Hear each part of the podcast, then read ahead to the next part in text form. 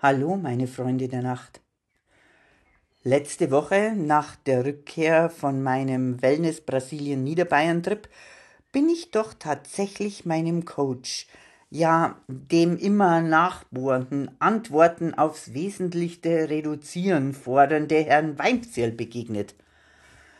Hab gedacht, er rügt mich wegen respektlosen Äußerungen über ihn in meinen letzten Geschichten. Aber nein, er bietet mir doch tatsächlich ein Gespräch über eine neue Problematik an, die er bei mir entdeckt hat. Also, wir müssen da mal über ihr Selbstwertgefühl sprechen. Ich? Wieso? Selbstwert? Hey Leute, der kennt mich echt nicht.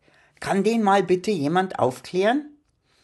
Ich bin Bräsal, das Vollweib, die Inkonsequenz in Person, die Gewinnerin der Grübel-Olympiade, die Prokrastinationsexpertin, die Meisterin in brauchst nicht weiterreden, ich weiß das schon.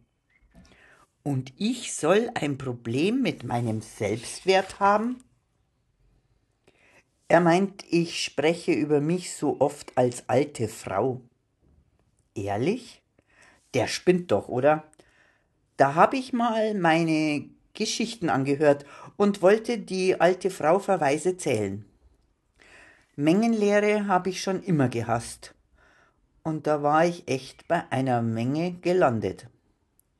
Dann habe ich angefangen, die Menge aufzuteilen in die Menge, die sich auf meine kognitiven Fähigkeiten bezogen, die Menge, die meinen körperlichen Zustand beschreibt und letztendlich die Menge, die mehr als Koketterie, als Fishing for Compliments zu verstehen ist.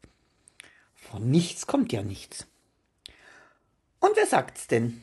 Wenn ich bei der Aufteilerei dann die Mengenlehre anwende, dann überschneiden sich die Mengen gewaltig für fortgeschrittene Mathematiker, alle Mengen vereinen sich in der Menge der Koketterie. Quod erat demonstrandum, was zu beweisen war. Dabei, was ist am Altsein so schlimm und wann ist man alt? Das Alter ist eine fließende Konstante. Für meine Schwester war ich in Kindertagen immer alt und weise. Als Jugendliche war meine Mutter für mich alt. Und obwohl ich ihr körperliches Altern gesehen habe, blieb sie für mich bis zum Schluss die Frau im Alter meiner Jugendtage. Und im Übrigen teile ich ja recht kindliche Anschauungen, denn als mein Enkel mich fragte, ob ich noch den Führerschein machen wolle, und ich verneinte, hat er dies folgendermaßen kommentiert. Oma, das rentiert sich ja auch nicht mehr.